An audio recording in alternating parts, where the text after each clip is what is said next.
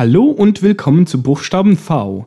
Das V ist ein netter Buchstabe, denn er wird immer wie das deutsche W, also stimmhaft gesprochen. Im Deutschen gibt es ja die stimmhafte wie in Vase und stimmlose Variante wie in Vogel. Aber im Schwedischen ist es immer wie in Vase zu sprechen.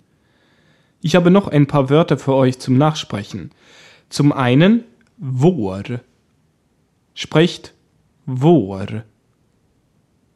Vår. Dann noch viktig. Viktig. Und zuletzt halv.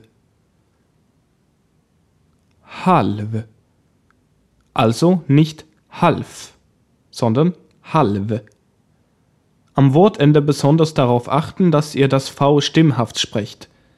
Halv. Na, nehmen wir noch av.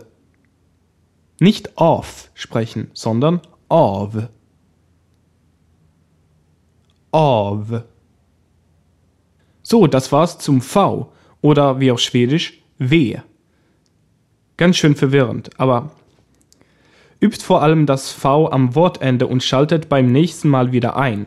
Dann geht es um W, also auf Deutsch W. Hey do! Schau mal bei sprichmalschwedisch.com vorbei für zusätzliches und interaktives Material für diese Lektion, Videos und weitere nützliche Hilfsmittel, um Schwedisch zu lernen und werde ein Teil der Sprich mal Schwedisch Community.